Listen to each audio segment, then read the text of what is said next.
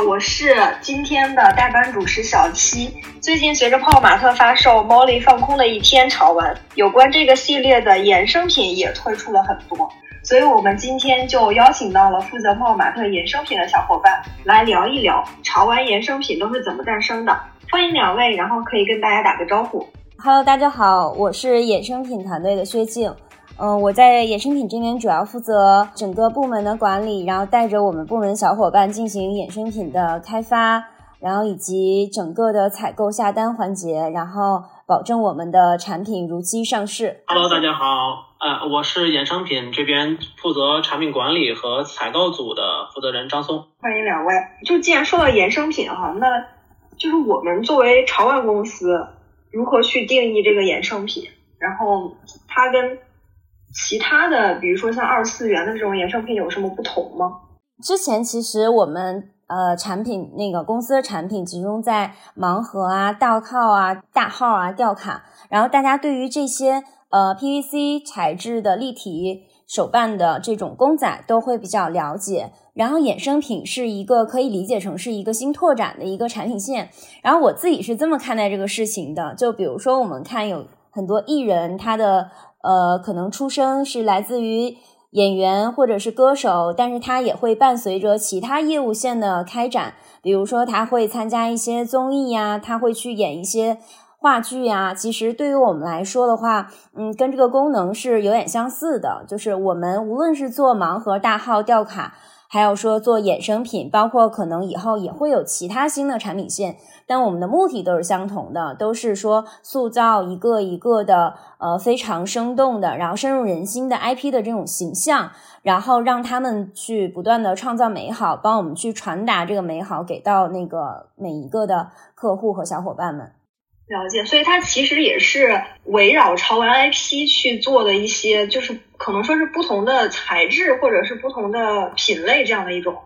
产品线，可以这么理解吗？嗯，是的，它其实可以理解成就是表现的形式不一样，然后可能陪伴和治愈你的感受也是不一样的。因为衍生品它会除了有一些除了像毛绒公仔类的这种之外，它也会有一些呃比较。更加贴合我们日常的，比如说像杯子呀，然后比如说像徽章啊、手机壳啊，它可能融入生活性会更浓一点，然后让你的陪伴感和它的接触也会更真实一点。可能就是在这个不断的生活当中，然后会感受到它给你传达到的那个美好，或者是它陪伴你的那个感觉也更真切一点。我是这么理解的。那张松从这种产品规划不是整个。供应链这一块的话，有没有什么觉得泡玛特的衍生品有不一样的地方？对，我觉得其实我们的呃衍生品和二次元衍生品其实不同，可能我们更多的是突出了实用性，就是泡玛特的周边更倾向于是借助比如说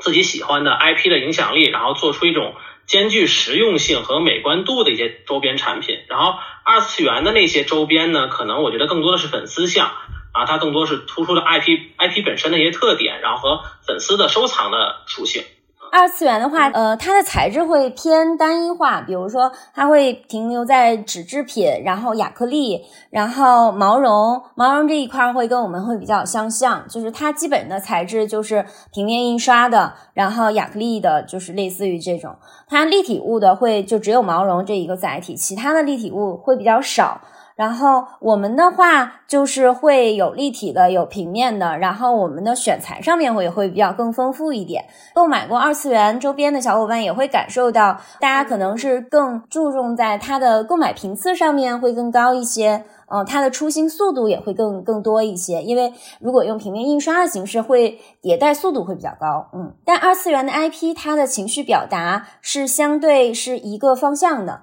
但其实我们现在随着公司的 IP 越来越丰富化，可能每一个 IP 所要传达的情绪啊，然后跟着每一系列的主题呀，都是不太一样的，非常多元化的。那我们衍生品这边的话，也是跟着公司的 IP 和主要的。呃，系列节奏去走的，所以说它的表达也会更加的丰富化。嗯，那那我们大概是从什么时候开始做衍生品？我们我和松哥是在二零年年底加入到泡玛特公司的。然后在我们来之前，其实我看了一下那个数据，在我们二零一七年的年底就有呃衍生品的个别的产品的销售。然后来了之后也跟朗哥聊了一下，可能我们从二零一八年、一九年，然后到二零年上半年，都是一直在持续的做衍生品这样的产品。嗯，只不过可能那个时候，因为因为我们上架其实就是呃没有那么的规律嘛，嗯，二一年第一季度开始吧，我们会有节奏性的，就是跟着公司的 IP 主题去走，嗯，基本上每一个季度那个时候都会有呃一整个衍生品的系列去上架。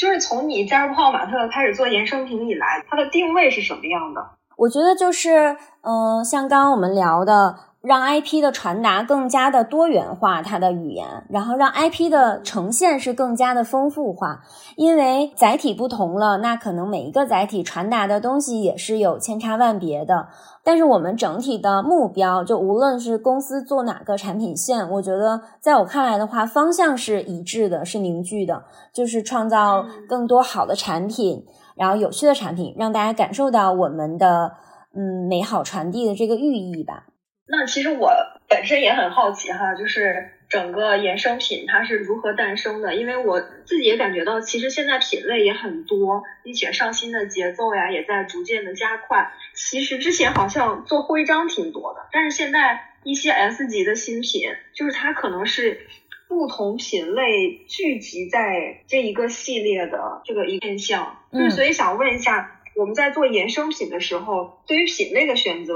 是一个怎么样的思路？作为潮玩的这种衍生品的开发来说，它在那个市场上也没有非常成熟的体系去去来做，就是跟我们情况会比较相似的。最开始进行的时候会比较以稳妥的方向，就比如说像你说的徽章，比如说它已经验证了市场上比较成熟的、成功的，我们也出过，然后我们就会呃拿系列新的系列去做徽章、手机壳这样的产品。但现在的一个品类思路，我自己沉淀下来的话，呃是有明显会感觉到改变的。就是我们现在筛选品类的话，也是要考虑到哪些核心品类它受市场欢迎，销售是好的。但是还有第二增加了第二个维度，就是我们现在都是匹配我们的盲盒的主题做衍生品，这是一个呃占比比较大的产品方向。那这些的话，就是我们的每一个主题，其实它的定位也不一样嘛，风格也不一样。然后包括我们每一个 IP 的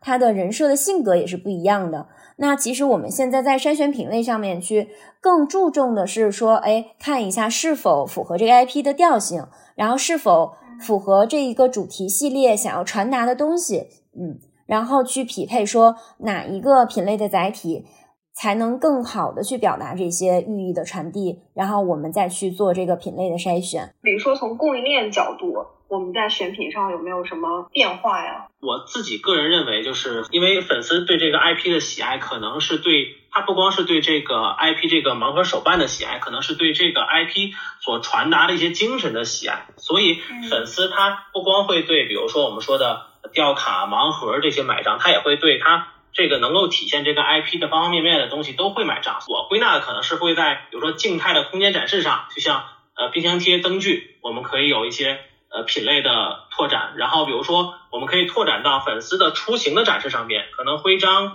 手机壳、杯壶类都是拓展呃粉丝的出行需求的。然后还有就是一些突出 IP 特性的品类，比如说治愈性的一些产品，我们可能会做一些毛绒类的产品的选品，就是我觉得是。是丰富整个这个 IP 在这个粉丝家中的方方面面，把它整个的空间全部都占据到，大概是这样一个状态。嗯，所以其实你是从这种不同的使用场景上去看这个 IP 品类的归类，算是。对对对。那那现在我们就是对于 IP 的选择有什么考虑吗？就比如说哪些 IP 它是适合去做衍生品的？我们目前来说的话，呃，筛选，呃，也不叫筛选吧，就是我们目前在做的，因为我们整个团队的话，可能精力也需要去有所凝聚和集中侧重嘛。然后我目前在做的就是核心的，呃，公司的几大 IP，然后再加上 PDC 的一些原创 IP，也是根据我们客户受欢迎程度来去定，然后还有一些大版权的 IP，然后目前基本上就是 Molly、s c o o Panda，然后 Demo。然后，碧琪、拉布布、邦尼、Cry Baby，然后像大版权呢会有哈利波特啊，然后迪士尼的一些呃 IP，然后还有 PDC 的小甜豆、波波扣扣，我们都有涉及做衍生品的产品。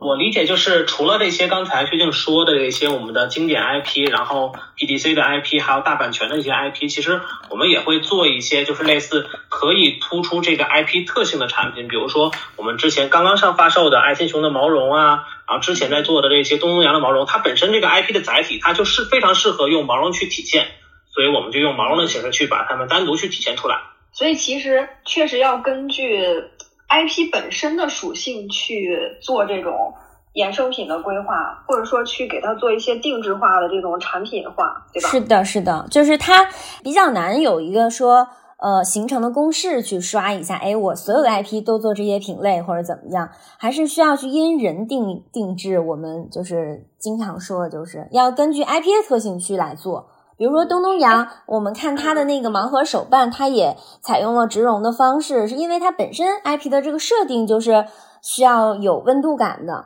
然后可能是非常治愈的。然后我们就在想说，哎，那它非常适合毛绒载体，我们就来试了一下。然后其实这个产品是得到了市场验证，是非常成功的。然后我们会之后也会按照这个步步子去给东东羊这个 IP 做规划。然后包括跟东东阳的艺术家在沟通，他对这套产品的那个呈现效果也是非常满意的。东东阳那个真的超级可爱，嗯，我只是看那个公众号的图片，我都觉得不行了，就是太可爱了。我觉得用毛绒去呈现那个 IP 真的很恰当哈。嗯，对对对对对，恰到好处，真的。包括像这个松哥说的这个。爱心熊、彩虹熊，就这个 I I P 也是，就是因为我们当时其实做的时候也会做很多调研的工作嘛。然后因为市面上这个爱心熊的 I P 很火，很火就代表着已经有其他非常多的公司和品牌出过它的衍生品了。但我们在想说，那我们一定要做自己的特色嘛，然后怎么去？去来做它，然后做出来比较有创意地方，然后我们就想说，那其实除了视觉之外，那味觉也可以，就嗅觉也可以去传达情绪的，也可以是一种表达方式嘛。我们当时定义的就是，呃，它本身是一个钥匙扣，然后我们当时就想说，哎，做一个行走的香氛，大概是这么一个想法。然后，其实这个的话，我看挺有趣的，就是，嗯，小红书上有各种，原来都是称重量，拿个秤，或者是摇盒，现在就是闻味儿，对，到每一个盒子之前去闻。我这个很有意思，对，然后包括我们上周内部提案，在商品会上，大家拿了其他的产品的毛盲盒，然后运营的小伙伴第一个感觉就上去就闻，就开始闻那个毛绒，就大家已经形成惯性，还挺有趣。其实我觉得这个也是一些玩法上的引领吧，就是不仅跳脱出了这种对它的这个不同的功能，就比如说我有香氛。然后更多的是哎，跟粉丝的这种互动也变化了，对吧？就不是说我之前像摇一摇呀、称称重，现在我用另一种方式跟粉丝去互动，我觉得这个很有意思。嗯，就是改变了他们探索抽盒的这个兴趣点，我觉得是。就刚刚有讲到，就是我们在考虑 IP 的特性上，然后去选择做衍生品。那有没有一些例子可以来表现一下？就是我们。在 IP 不同的品类之间的选择，因为我记得之前你有讲过那个针对拉布布的这一个 IP，它的衍生品其实还是挺不一样的。首先，我们要考虑 IP 的特性，然后我们在不断跟艺术家接触过程中，也会更了解到他们个人，因为其实一个一个 IP 它背后也是有这个真实的艺术家存在的。其实他的那个表达是来源于他后面那个人的表达，其实也也也是这样有一个这一层的关系。然后我们在通过跟拉布布艺术家的沟通过程中，会发现其实他很特别，他喜欢的东西也会有自己的把控，然后包括其实他对产品的钻研会给我们赋能也会到很多。因为它本身是一个小精灵的这个形象嘛，其实它拓展衍生品来说，拉布布其实是我们的首选，应该说在核心的 IP 里面，嗯，因为它你看它可做硬品的，然后也可做呃软品的杯子，我们也做过，然后也反馈非常好，手机壳啊、毛绒啊都是。还有一点，就比如说我们现在拉布布它也有做一些单价很高的这种。它这个也算是衍生品的一些呃分级化吗？嗯，是的，因为可能粉丝对于呃每个 IP 的这个想象是不一样的，然后它陪伴形式肯定也多种多样的。对于拉布布来说，他的粉丝可以看到收藏他就是自己销售的玩具啊，然后包括他的画作呀，就是市场都还蛮好的。当时做那个花朵灯，其实也是做一个。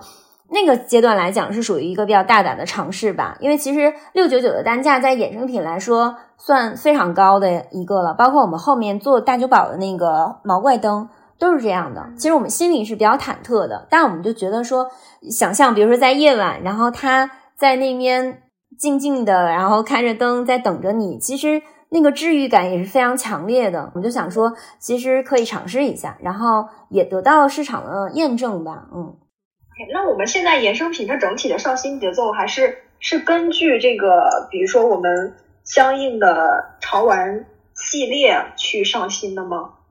现在目前如果泛泛来说的话，每个月会有一到两个衍生品的整个系列化的产出，然后针对大版权的话，差不多每年会有三到四个系列吧，大概这样的一个节奏。呃，最近一年吧，会增加的一个动作就是我们会针对。呃，节日的这个节点会会做五到六个节日的系列，比如说呃新年季，然后樱花季，二幺四五五二零七夕，或者是圣诞这种，我们会推出非常有节日属性的这种，因为不仅仅可以送给自己嘛，也可以去送给你的朋友和伙伴们。刚刚也提到，其实有一些是跟这个潮玩产品是联动的嘛，是。它的节奏是一致的，嗯，那我之前也了解到，比如说像 SP 的那种，嗯，呃一一个系列的衍生品，它其实在线下也是会有自己主题的展区或者说是墙绘的，这个也是我们在线下的一些拓展嘛。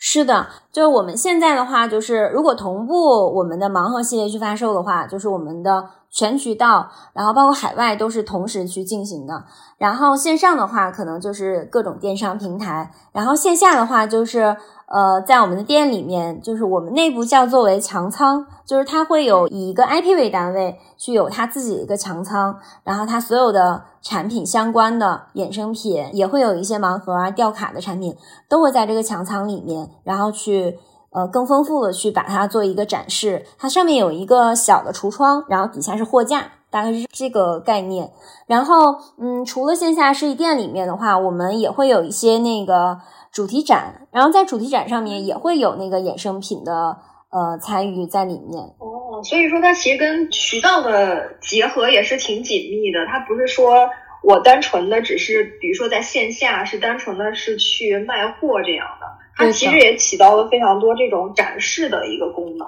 是的，更丰富了我们的展示空间吧，嗯，然后包括渠道，像去年我记得我们给那个成都做了一系列一个小的系列吧，熊猫系列，然后还给那个三亚，当时我们的那个新店开业也做了几款限定的产品，包括我们在上海即将要开业的这个旗舰店也会有一些限定的衍生品。就是会跟渠道的绑定还挺紧密的，互相加持的这样一个作用吧。其实产品本身也是服务于渠道的，但渠道的话也是对产品是一个必不可少的工具。嗯，那我们衍生品它本身的供应链跟潮玩会有什么相同或者不同的地方吗？整个的供应链体系其实是跟我们的盲盒是呃基本相似的，但是我们的不同点在于我们的品类会比我们目前的。潮玩这个品类要复杂很多，我们可能材质上面会有毛绒的，会有呃合金的，会有陶瓷的，会有玻璃的。然后呢，我们还会根据粉丝或者是市场的反馈，新加一些新的品类。呃，新增加品类对于供应链来说就是一个全新的挑战。从生产工艺上边和从质量标准上边都需要整个团队去学习跟适应的。这是第一点。第二点呢，功能性可能大于我们的收藏性，所以我们在做衍生品这个品类的时候，都会附带一定的功能性。然后我们在考虑还原设计的同时呢，还要需要考虑这个功能性是否能够正常的运行，是否会被设计所影响。其实达到一个设计跟功能的平衡，也是一个非常重要的环节。嗯，拿杯壶来举例，比如说我们刚刚开始在做杯壶的时候呢，首先第一步是，呃，企划小组伙伴会先给我们做一个我们需要做杯壶的一个呃企划案，然后呢，需要我们产品跟采购的同事去到去针对这个提案去进行工艺的研究跟供应商的寻源。这个时间段呢，我们会在整个这个呃陶瓷的主产区啊，或者玻璃的主产区进行一个时间段的一个出差的寻源，筛选供应商，然后筛选出符合我们公司要求的这种工厂。然后第二个阶段呢，可能是开发的过程中，我们的产品这边跟设计也需要亲自去工厂那边进行驻场，然后通过学习跟交流这种方式，然后一边去进行工艺的探索，一边呢又能保证开发进度。之后呢，我们的采购和 QA、QC 这边负责安规的小伙伴要要对整个产品进行，比如产品规格书的一些制定啊，呃，执行标准的讨论，然后编写出整个符合我们公司要求的这种供应链的。技术标准和验收标准，最后其实打样完成，然后大货生产之后呢，不是说我们的工作就结束了，其实我们会对整个这个新的品类进行客户的反馈、质量问题的复盘，并且邀请我们的供应商对我们进行一些行业资讯的培训，通过这些动作，然后来优化整个供应商供应链的环节，让下一次的开发变得更高效、更完美啊。那我们本身衍生品在生产的过程中有没有哪些创新或者是难题？有啊，就像那个刚才薛静在说的，就是嗯，Scupana 那个系列，其实说白了，那个可能是一个呃徽章属性的产品跟我们的潮流服饰的结合，那也是我们第一次使用这种方式去做，其实起到的效果非常的好，不仅仅是一个具有收藏意义的徽章了，它其实是一个很多潮人出街的一个搭配了。然后第二呢，可能是我们做过的一些香味的毛绒、香味硅胶的使用，这样呢可以从嗅觉上面给我们的消费者、给我们的粉丝进一步的刺激。我们还做了一些糖胶可动关节在毛绒上的应用，这个呢马上可能会体现给以后的粉丝或者我们的消费者。就是松哥最常说的话，在团队里就是你们又出什么幺蛾子了。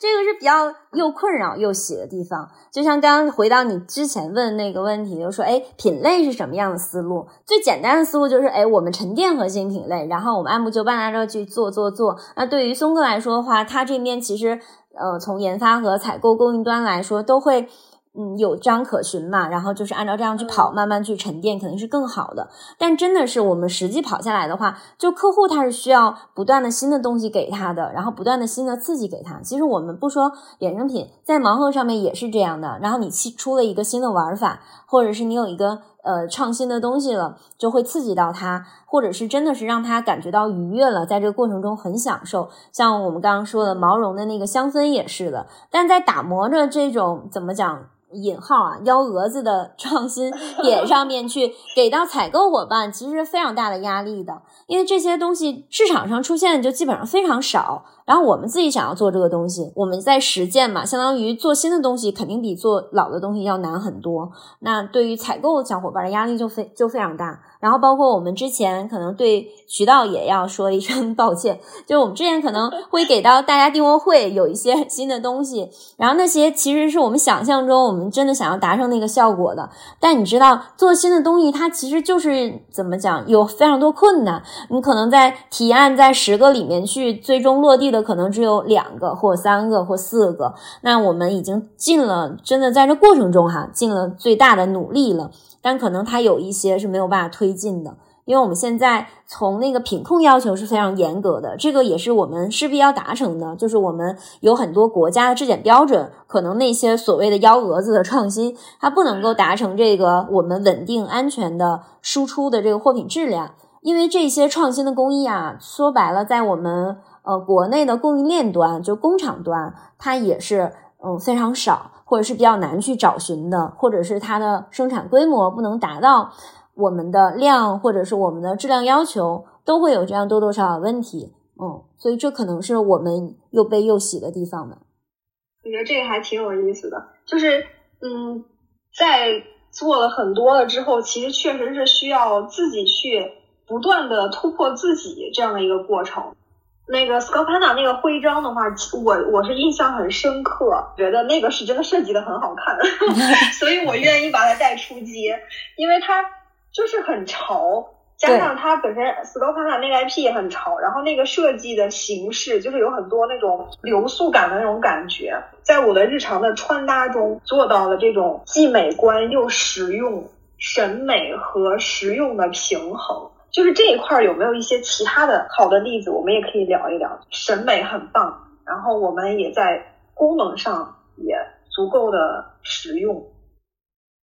就是我们的未来的产品，就是这个也算机密啊，但是不能透露。但是我可以把整个我们未来的这些创新的点，可以跟大家提一下。就是如果我们采用现有的这种工艺，或者是我们现有的这种设计，其实有有一些产品已经做的比较传统了。然后我们其实现在在正在尝试一种跨行业工艺的嫁接使用，比如说把首饰行业中的一些贝母粉啊、硬金工艺啊，实现在我们的手机壳上，或者是我们的三 C 产品上。其实这类产品。在我们的产品规划里面都有，然后我们也都在尝试中。然后第二个呢，我的这些成熟的品类，我会做模块化、标准化的一些开发，这样呢，它可以通过拼接或者是一些其他的搭配的方式、替换的方式去进行搭配使用，可能会让这些成熟的品类焕焕发一个新的一个活力。嗯，我们其实，在尝试做的一件事情就是改变那个大家对一些固有的品类的。定义和印象，比如说徽章，它和手机壳，它可以是你的一个饰品，就像你买珠宝一样，嗯，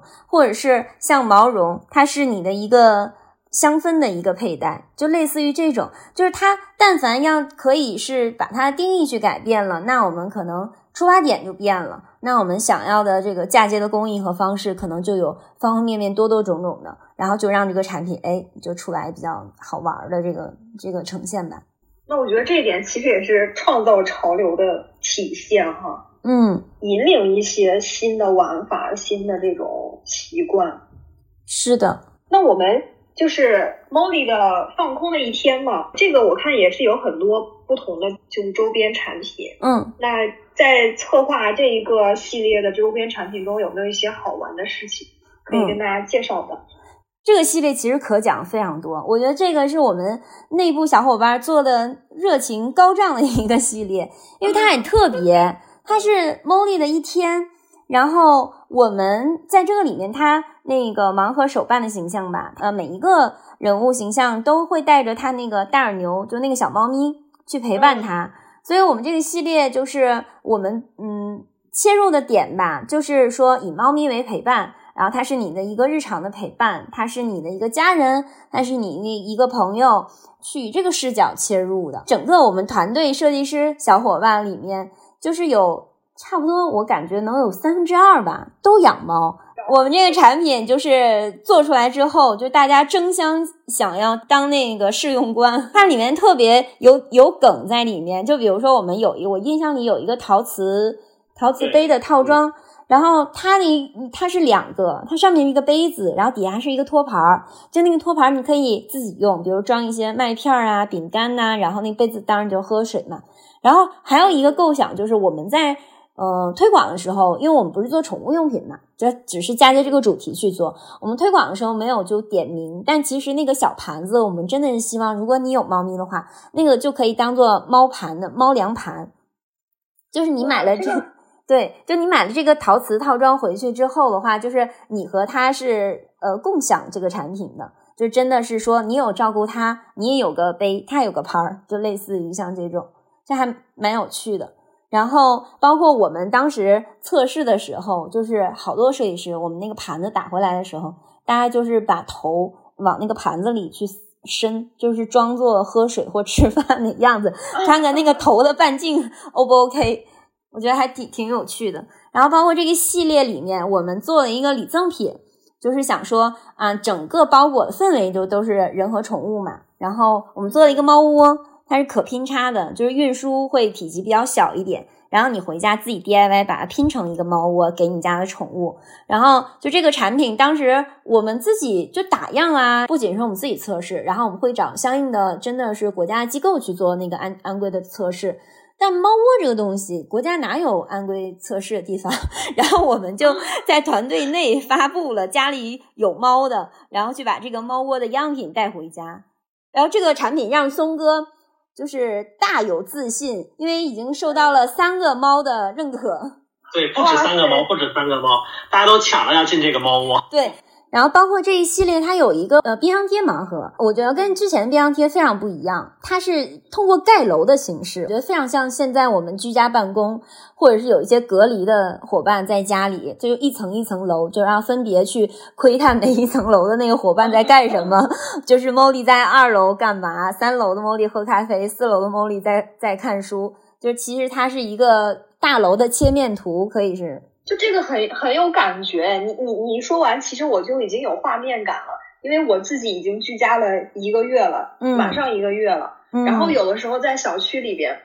呃，散步的时候，会从那个窗户里边看到，哎，有的人在跳刘畊宏，然后有人在干嘛？觉得真的是，就是我们可能身处的空间其实很近。但是呢，每一个人他的状态又很不一样，就是每一个人他自己的生活的侧面呀，嗯就很有画面感。这个其实我觉得这个系列吧来的正是时候，其实还挺感恩它在排期在六月的，因为整个六月的话。嗯，可能上海的情况也还是说很多地方在封闭的状态，然后北京现在也是这个情况嘛。其实我们当时在做这个的时候，没有想到那么多，可能就是想到说，哎，打工人每每周每日伴随的就是压力还挺大的，所以我们想要说做一个温暖的、治愈的这样的一个系列，解压的。包括它的手机壳、耳机壳，就是都用那个猫咪的小爪子做的，然后它是可以摁的，就是都是解压的这种设计。拉到现在来说，现在去发售，我觉得在这个疫情底下的话，可以给大家带来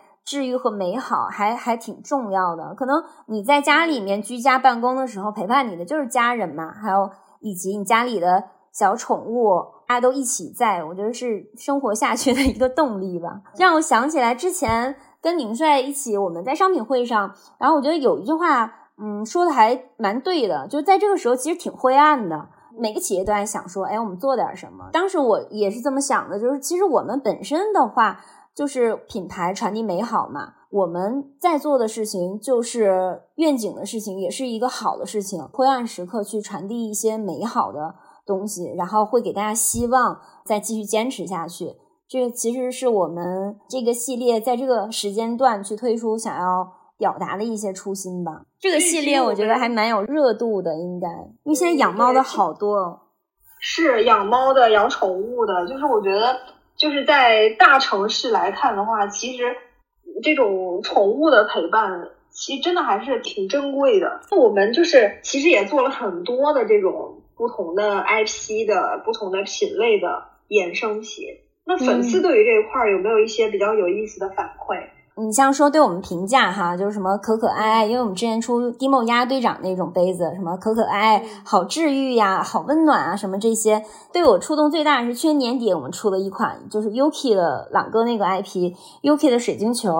让我觉得，嗯，我自己首肯了自己工作的意义，就是那个水晶球，我去小红书上看到的评价，全部都是因为当时那个节点。它疫情又复发了，然后有很多人的状态也也不是很好。其实外界环境给人带来情绪改变的压力还蛮大的。那个水晶球，我看的评价对我来说非常感动，就是大家都评价它的方向，就是说给他们带来了安慰，然后给他带会来了安抚，给他好像似乎让他看到了生活中的希望。因为那个水晶球，它整个很很梦幻。它里面有飘散的一些填充物的，它里面有灯，哥的那个 Yuki 的形象，它是透的嘛？那个灯，水晶球的射灯从上面去打的话，大家都是夜晚去拍的那个图，哦，好感动！我看到那些评价，就觉得说，哦，其实。一个产品，你看起来就比如说，哦，衍生品，可能就是要么你就用它喝水，要么你就用它充电，要么它给你手机做保护壳。但其实它可以给人精神上带来安抚，我觉得这个力量是巨大的，就感觉做这个产品非常的值得。嗯，可能你们做的这个产品给到了粉丝安慰，是的，但是粉丝的反馈其实也是对你们的一种安慰吧，慰藉。双向的，对。对。我插播一个事情，就是你知道松哥那边有六个采购的小伙伴，他们特别逗。就是松哥为了让他们卷起来，他们自己 打印了一个小红旗，叫做“泡泡玛特衍生品爆品王流动小红旗”。当月爆品王是谁？比如说爱心熊上那一套，那可能爆品王就是一一更，应该是对吧？然后就把那个小红旗插在一更上面，这也算是一个精神上的鼓励吧。我觉得这个是呃内部自发的一个表现。我觉得就是大家对自己工作的一个热爱，或者是对自己产品落地的一个期望、一个期许吧，算是。每一个做研发或者做开发、做采购的小伙伴都希望自己的产品能在市面上得到消费者的认可。大家其实还是都都有这方面对自己产品的热爱的。大家对于这个产品都有自己的热爱哈，其实我也很想聊一聊，就比如说两位对于这个衍生品它的热爱有没有什么原因呀？我本身就是一个喜欢玩具、热爱玩具，从小的时候就是不停在玩各种，比如说乐高啊、高达这种模型。其实我本身就是热爱玩具这个行业。OK，那我有幸进入到泡玛特之后，我做的这份事业其实是给别人带来快乐的。我觉得。我做的再累，其实对于我来说也是值得的。对，就是从一个享受快乐到一个制造快乐的过程。那静姐呢？衍生品的热爱，刚刚自我介绍啊，就是我们自己团队就是老是开玩笑，其实我们私下就是都叫哥哥姐姐妈妈。就是这个称呼的。重新自我介绍的话，那我就是衍生品的妈妈。就是他们就是也是这么说。就是我觉得是有点像孕育一个一个小的 baby 一样这样子。我觉得今年吧，我们团队成长的地方。嗯，可能公益这些都都是涵盖的，但我觉得最让我有触动的地方就是我们懂得筛选了，可能不那么的看眼前的好坏，会更看得长远一些，就是懂得什么时候去做减法这个事情，我觉得挺重要的。对于我来说也是，产生一个一个的这个产品，它不仅是为了业绩的达成，我也不希望它的。嗯，露出和上市会对 IP 有什么样的损伤？会对公司有什么样的负面的影响？我觉得这些我们都是要做保护的，就是我们思考的这个范围会更大了、更全了。可能这也是成熟的一个表现吧。之前可能会在这个方面想的比较少一些。所以总结下来就是做衍生品能让大家变得成熟和快乐。那我们刚刚也聊了，就是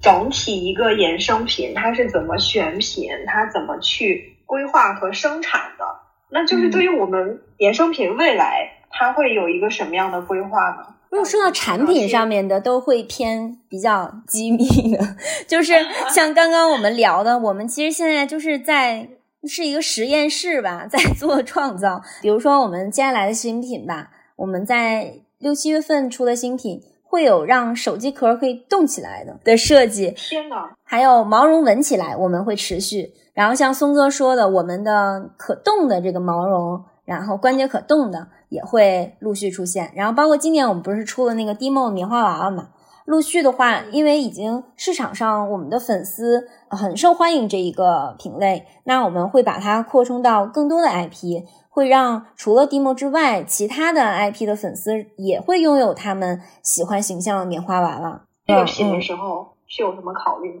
我觉得哈，做这个品是就像我刚刚说的，就是毛绒吧，它非常有得做。但我们的 IP 它就是人物形象的这种，嗯，比较多。然后受欢迎的，我们看 Molly 呀、Demo 啊，然后 Bunny 啊，全部都是人物形象的。我我们一直想用毛绒来去呈现，就为什么说一定要用毛绒呈现？我们就一直在搜，一直在搜寻嘛。有一天我在微博上好像是有一个超话。然后那个时候就是超话有一个叫棉花娃娃的这个话题，然后我就点进去看看看看看，然后松哥后来就帮我们找了一些工厂，是专门做这个棉花娃娃的。他们原来是从那个传统的毛绒转型做棉花娃娃的工厂。然后其实我们内部就在想说，哎，那为什么这些工厂原来做毛绒也还蛮赚钱的呀？那为什么转做棉花娃娃？它一定有原因的。松哥带我们去了几次那个棉花的工厂，我们看到那个忙碌的生产线哈，包括他们做出来的样品，然后去看的过程中就觉得嗯是可做的。然后我们也是跟那个阿烟艺术家和友友那边帮彤彤帮我们去沟通了一下，大家达成共识说，哎，我们可以试一下。然后，所以我们第一个做的这个 IP 就是 Demo，它叫好大儿嘛，所以我们当时还策划的是做的第一款是出生 Baby，就是它是一个嗯刚诞生的小孩儿这样子。哦，他好像还有个奶嘴吗？对对对，就我看那个网上有好多，就是你的吃饭啊，就是他一直陪伴着你，你逛街好像都有好多那个小朋友带着棉花娃出街的。这个就是感觉把他的场景也拓宽了。对对对，那这样的话，如果我们把这条路给走通了，其实之后，呃，人形的我们可以通过棉花娃娃这个载体去来实现，也会让粉丝会更多一个维度去接触我们的 IP 吧，也是一个好的事情。那我们可能更具体的动向呢，就也不太好提前去透露，是吧？新的动向就是可能我们下半年 IP 会更丰富一些。然后会加入一些新的大版权，或者是我们自有的 IP 也会加入很多新的。然后就是产品会从七月份开始会上新，节奏更密集一些，然后就给大家提供的新品选择更多一点。很期待未来能够有更多这样的衍生品进入到生活的各个角落吧，对吧？嗯嗯。那我觉得就是今天聊的还非常开心啊，就是从各个层面也都了解了衍生品，就不知道你们还有没有什么希望去补充的。从二三年开始，我觉得我们会拓展一个领域，就是嗯，会关注一下海外的衍生品的需求。因为其实随着现在公司在探索海外市场嘛，然后我们也在约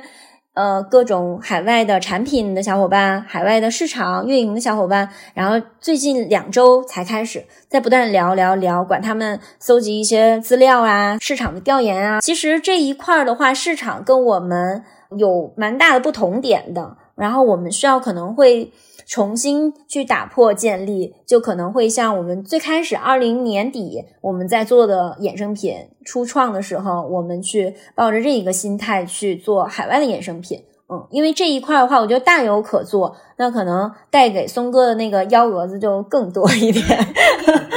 但我觉得这没事，松哥有小红旗可以流动起来。但我觉得这一块是真的有必要去做的。然后对于我们来自己来说，也会比较新鲜。我们的设计师和企划，他们有很多都是有海外留学的经历的。然后在聊天过程中，我就发现，哎，真的大家喜好那个思路和呃用用品衍生品这个用品的思路是非常不一样的。嗯，就我们最近在讨论是圣诞节这个节点，可能国外和国内的这个对于礼品的这个需求就特别特别不一样，然后礼品的这个量也非常非常不一样，就差异化还蛮多的。我们希望可能从二三年开始，然后把海外的衍生品去给他们做起来。我们希望可能二三年给到大家更多的支持。其实海外的这个也算是我们在去从零到一。做一些新的专属于海外市场的这些产品，是是是的，嗯，就是现在来说的话，就是这个节奏啊，然后包括这个规律呀，然后喜好啊，我觉得都是从零到一来做，就是对我们来说，嗯，但目前海外就是爱心熊那套毛绒是得到了海外客户的喜欢的，可能我们要通过不断的一个一个产品的累积，然后慢慢找那个感觉。好呀，好呀，也特别期待，我真的是全球各地的人都能够感受到我们衍生品带来的这种美好。好呀，谢谢，谢谢。好，感谢，感谢，拜拜。行，好，拜拜，拜拜。